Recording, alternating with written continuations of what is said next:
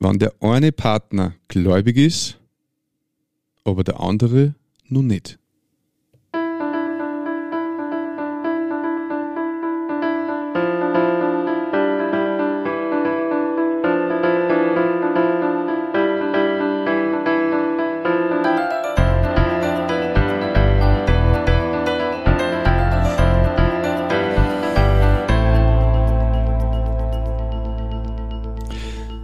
Grüß und herzlich willkommen.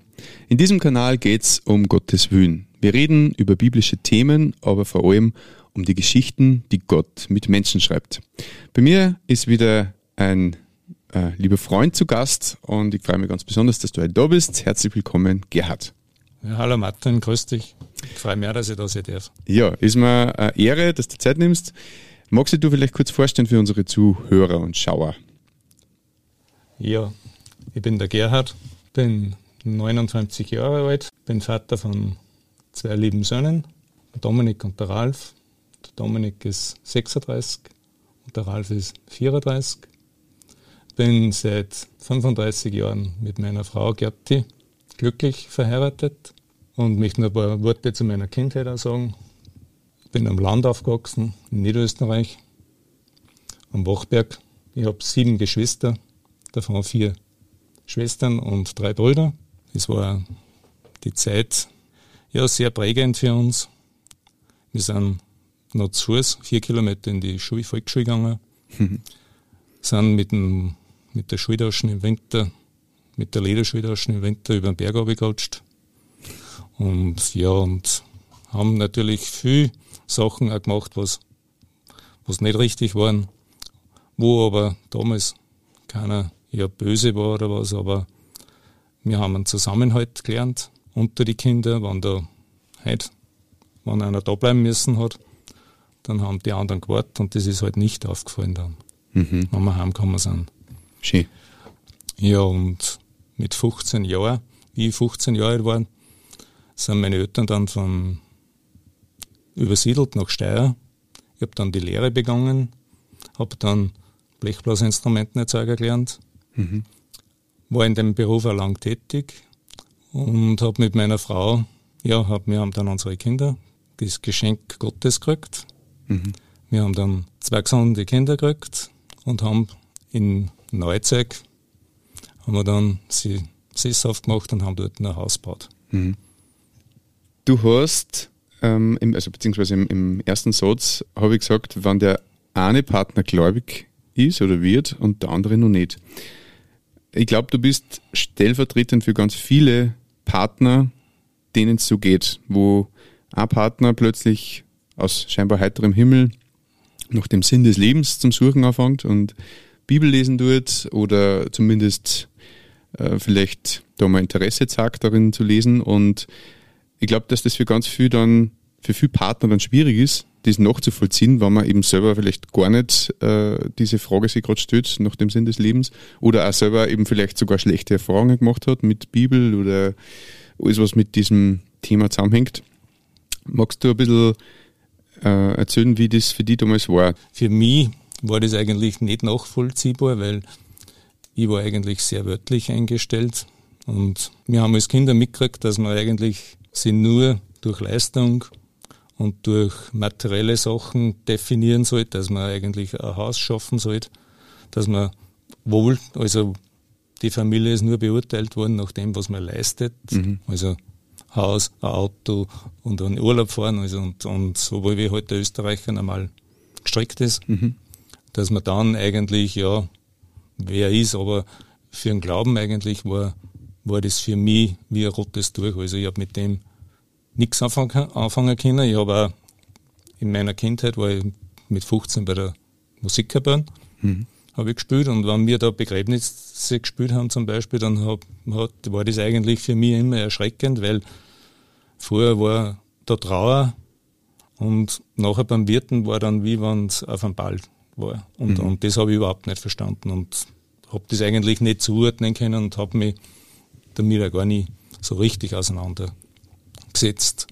Das an Gott habe ich schon geglaubt. Also das bin römisch-katholisch mhm. aufgewachsen und auch in Kirchen gegangen, aber mit dem mit der Bibel oder habe ich das nicht verstanden und vor allem für mich hat ja eins, war eins ersichtlich, dass uns, wir in unserer Ehe, wir haben uns ja die Interessen, vorher war, waren die Interessen Gemeinsamkeit, war die Liebe, war auch das, das gemeinsame Schaffen und auch die Familie und dann, wie die Kinder größer geworden sind und aus dem Haus gegangen sind, war dann, ja, war die Liebe genauso noch da, nur die Interessen haben sich halt dann geändert.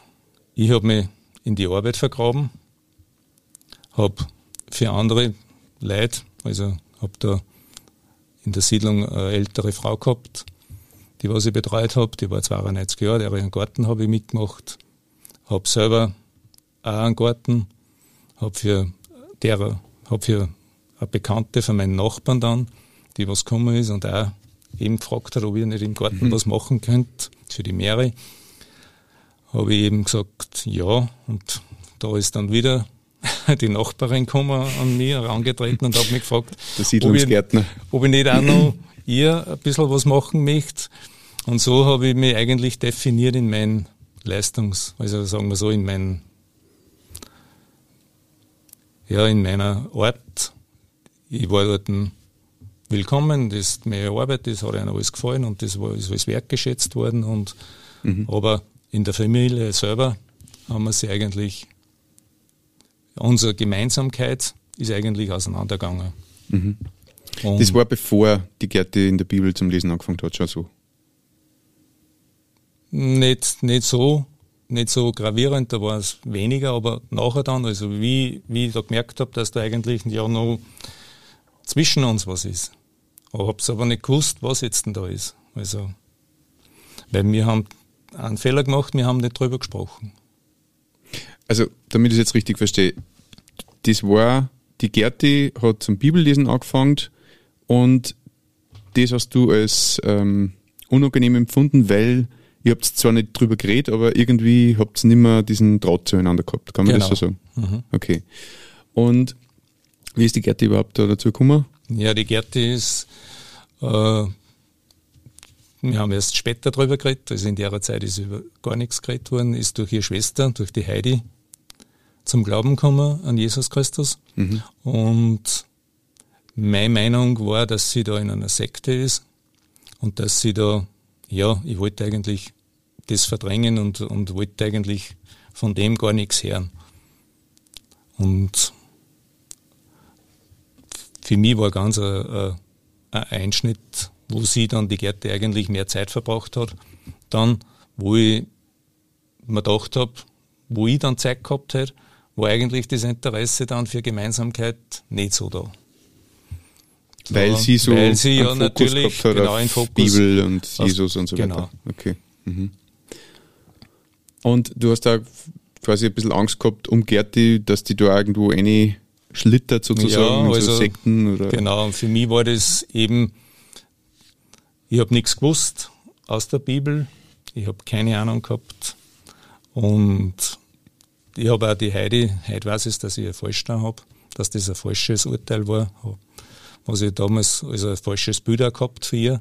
Und ja, das war, da war eigentlich ja Angst in dem, dass unsere Beziehung, dass da jetzt die, da grobe Veränderungen sind. Und ich habe mich halt, ich wollte eigentlich nicht dem entgegengehen, sondern ich habe mich eigentlich in die Arbeit dann vergraben. Mhm. Und für mich war dann 2016, also der, na 15, dann war der, der 16.06. war dann für mich dann ein einschneidender Tag, weil an dem Tag ist mir eben durch das, dass ich mich in die Arbeit vergraben habe, war ich unkonzentriert und habe Arbeiten gemacht, die was halt leicht von Hand gegangen sind und habe wollte an dem Vormittag da eigentlich mein Holz zusammenschneiden was man so umeinander stehen hat bei einem Haus oder was halt weggekehrt. Und war im Gedanken eigentlich bei der nächsten Arbeit und habe das auf einer Kappsäge geschnitten. Und plötzlich hat, mit, hat das Holzstück hat sich verzwickt, habe mir einen Schlag auf die rechte Hand gegeben und bin mit der rechten Hand über das Kreissägeblatt drüber gefahren. Und Schier. ja, und wie ich da runterschaue, sehe ich, dass eigentlich von meinen Daumen nur zwei Teile draufhängen. Ja, mm. dann, dann, ist man, ja, mir ist halt der Schauder, kann man sagen, ist mir halt in die Knochen gefahren mhm. und habe dann die Kreissäge ausgeschaltet. War aber in meinem Schock so, dass ich mir gedacht habe, nein, ich gehe jetzt zu meinem Nachbarn, dass er meine Frau verständigen soll, also dass er Gärtner anrufen soll und dass ich ihr sagen soll, dass ich mir weh da habe, dass ich mich gerade eingeschnitten habe und dass mir die Rettung versorgt und halt. Mein Nachbar, der Rudi, der kann leider kein Blut sehen, der, der hat mir dann so einen großen Fetzen um die Hand angetragen und so für einen Meter Abstand weg. und ich bin dann wieder heimgegangen und dort habe ich dann sofort in der Arbeit angerufen und habe ihnen Bescheid gegeben, weil ich arbeite in einer großen Firma im Lackierwerk bei MAN und war dort als Springer eintätig und als Anlagenfahrer. Und wenn da einer ausfällt, dann brauchen sie einen Ersatz. Dann ist halt die Rettung gekommen und die Polizei und sie haben mich dann ins Krankenhaus gebracht, nach Steyr, zur Notoperation. In der Not-OP haben sie mich eben versorgt und nach einiger Zeit, die Stunden weiß ich nicht mehr, haben sie mich wieder mit Schmerzmitteln von der Apotheke vom Krankenhaus dann heimgeführt und versorgt. Mhm. Also ich war dann nach der Not-OP war ich dann daheim und habe halt Schmerzen gehabt. Und vier Tage später war das, dass ich einen Termin gehabt habe im Krankenhaus und da sagt mir der Arzt, ja, dass das eine Sepsis ist, was ich da am Daumen habe rundherum und dass das nochmal operiert gehört. Und bin dann am nächsten Tag in die Tagesklinik gegangen, habe alle vier Stunden äh, Antibiotika und Infusionen braucht und alle vier Stunden Infusion. Und in der Zeit, wo man so Schmerzen hat und wo man, wenn man weiß, wenn sich jemand schon mal wer am Daumen gehauen hat, was da los ist, mhm. dann kann man verstehen, welche Schmerzen das sind. Und nach der einen Woche war dann die Entlassung, weil der Oberarzt ihm gesagt hat, dass halt mein Krankenbild, dass das nicht gut ausschaut, sondern dass das Blutbild nicht passt, dass die, die Werte, also Entzündungswerte und so, dass da gar nichts hinhat mhm. und dass mein Körper jetzt erschöpft ist und sie entlassen mich. Das heißt, die Verletzung war dann doch viel schlimmer, als du dir zuerst gedacht hast. Genau. Und es ist nicht so eine Ratzfatz-Angelegenheit quasi, die dann mhm. nach einer oder einer zweiten OP wieder erledigt ist nach ein, zwei Wochen, sondern das hat sich abgezeichnet, dass das was längerfristiges sein wird wahrscheinlich. Ja, das hat er mir auch gesagt. Äh, wann, also hat mir dann die Prognose gestellt, dass es eben sein kann, dass wenn das, die Heilung jetzt nicht eintrifft, dass wir das erste Glied nehmen, falls das nicht funktioniert oder falls da keine, keine Wundheilung ist, dass dann ein Knochenfraß wird und dass wir dann Glied für Glied bis zur Schulter nehmen. Boah. Da schluckst du einmal. Ja, in der Zeit habe ich aber hat mir Gerti eben Bibelverse geschickt und die hat mir eigentlich einen Halt gegeben. Und ihre Arbeitskollegin, die Michi, ist in einer Freikirche in Booking und die hat uns eingeladen zur 20. Jubiläumsfeier. Mhm.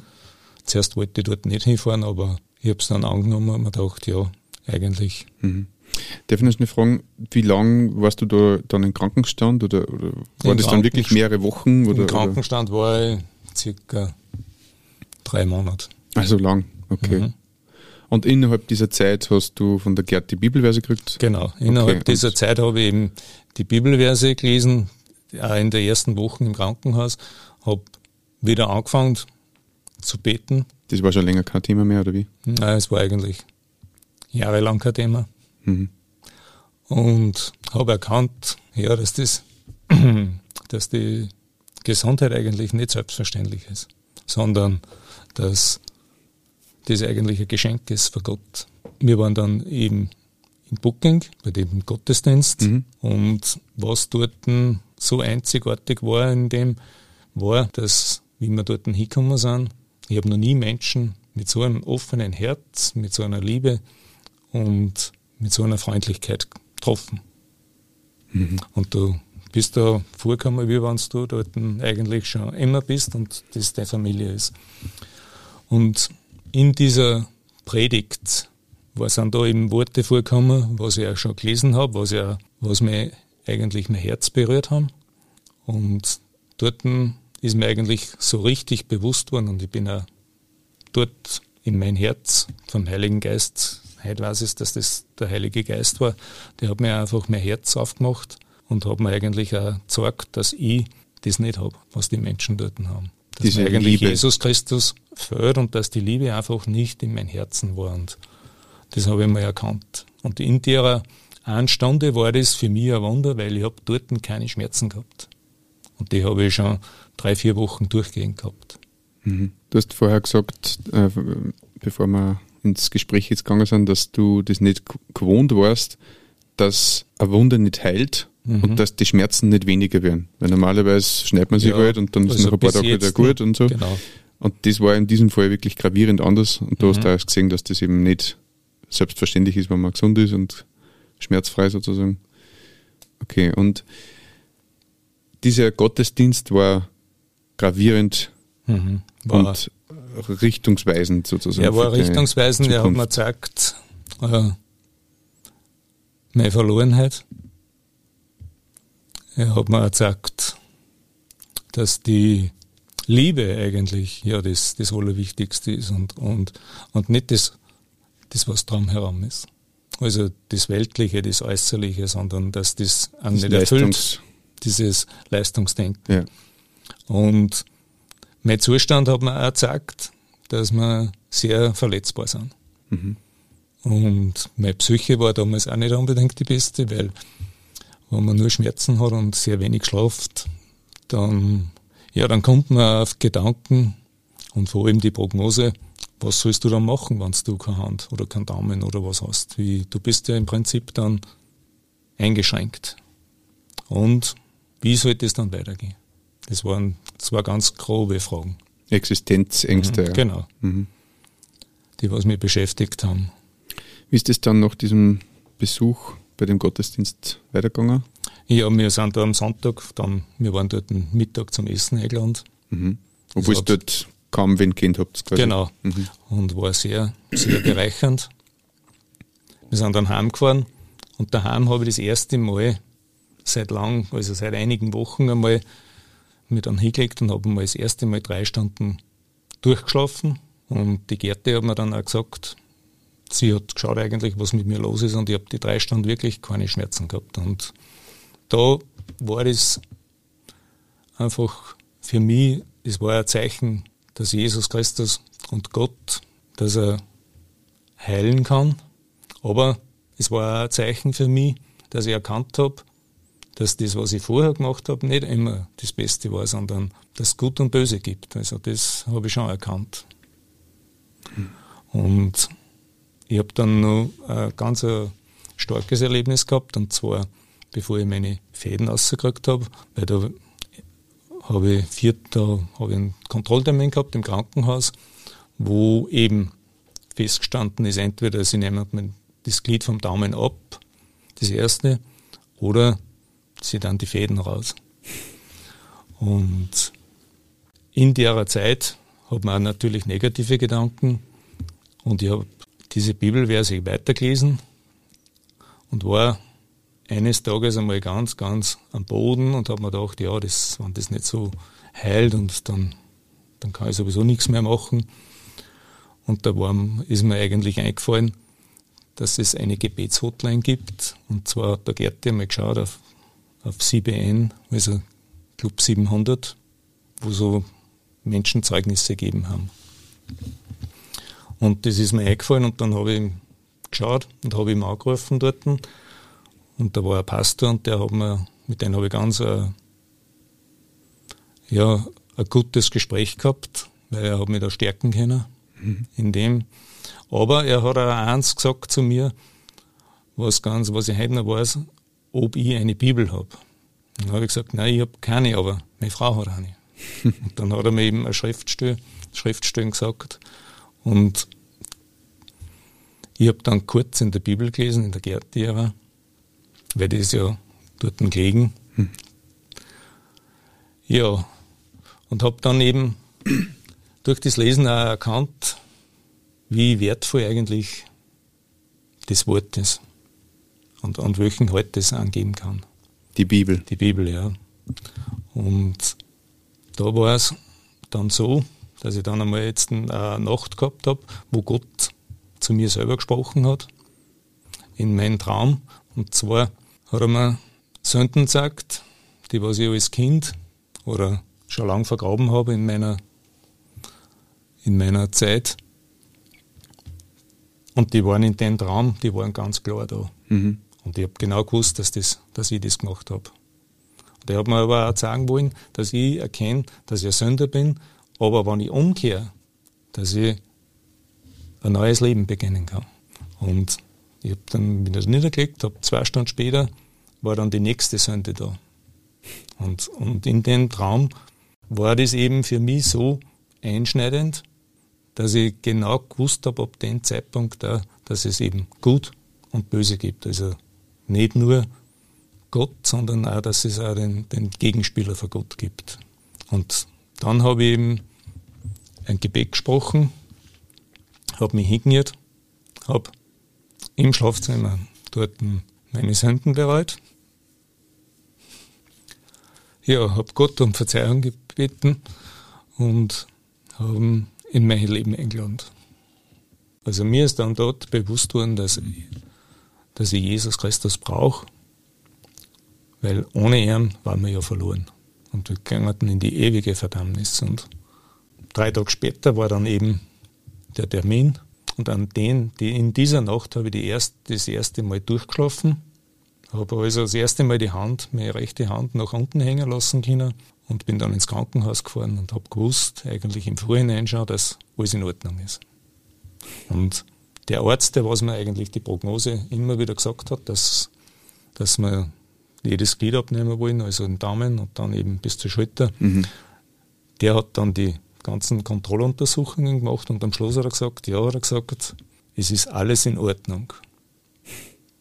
Und wie das war, habe ich eben dran denken müssen, mir ist so ein großer Stein vom Herzen gefallen, wie Jesus Christus eigentlich in uns eine spricht. Aber wenn wir unsere Herzen verschließen und nicht aufmachen, dass wir eigentlich durch das verloren gingen.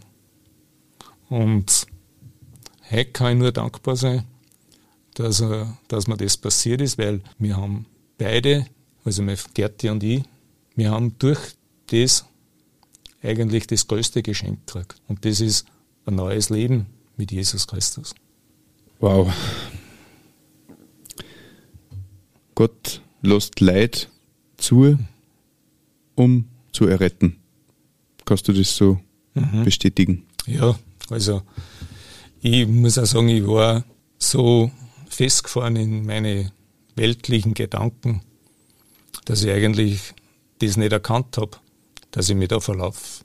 Und für mich war das eine Errettung, auch wenn das für manche nicht, also wenn das andere nicht nachvollziehen kann. Nur ich selber weiß, dass ich das braucht habe, weil ich wäre sonst von dem breiten Weg nicht abgewandert. Und diese Verführung, diese weltliche Versuchung und Verführung durch, durch alle schönen Dinge, was es halt gibt, die sind nichts, weil das ist alles vergänglich. Mhm. Aber die Liebe hat mir, hat mir gesagt, dass das ewige Leben eigentlich das Allerwichtigste ist. Und dass Jesus Christus unser Retter ist. Du hast dann diese positive Untersuchung gehabt. Mhm. Die haben gesagt, es ist alles in Ordnung. Das heißt, wie viel haben sie dann wirklich abgenommen? Oder? Ja, von sie haben mir ungefähr den Daumen gekürzt, um ja, einen Zentimeter ungefähr.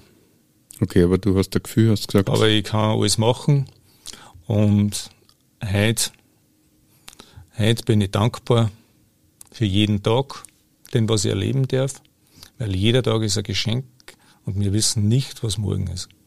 Mhm. Du und die Frau seid jetzt beide gläubig.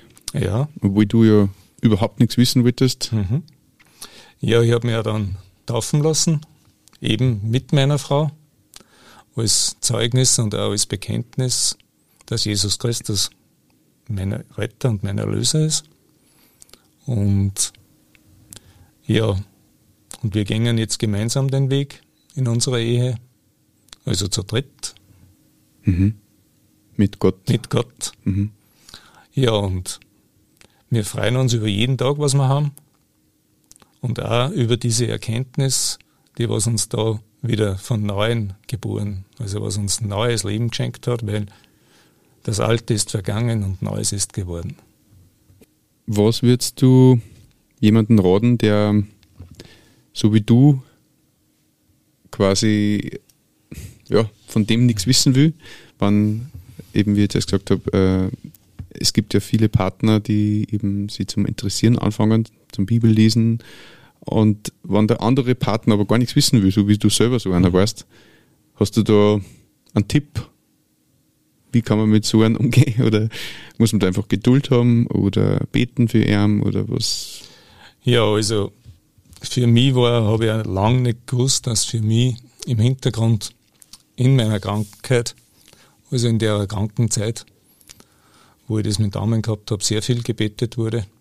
Heute weiß ich, dass das Gebet das mächtigste Werkzeug ist, was wir haben. Mein Rat ist der, dass die Menschen einfach oder die, die Ehepartner einfach Mut haben sollen. Mut, sich die Wahrheit zu sagen, über die Liebe zu sprechen, über das Leben zu reden, einfach sich Zeit zu nehmen, auf den anderen einmal einzugehen, um gemeinsam den Weg zu gehen. Und Jesus Christus klopft sowieso bei jedem Menschen an seiner Herzenstür an. Seine Wege sind nicht unsere Wege, aber ich kann nur dazu sagen, also habe Mut, dein Herz zu öffnen und dein Leben zu ändern. Das war das, was ich eigentlich sagen möchte. Woraus ist der Satz? Ah, der Satz. Von dir? Ist von mir. Zitat Gerhard. Kann man so sagen, also. Okay. Ist Sag's mir nochmal bitte. Habe Mut, dein Herz zu öffnen, um dein Leben zu ändern. Danke. Ich sage auch danke, dass ich da war. Da sein habe dürfen. Ja.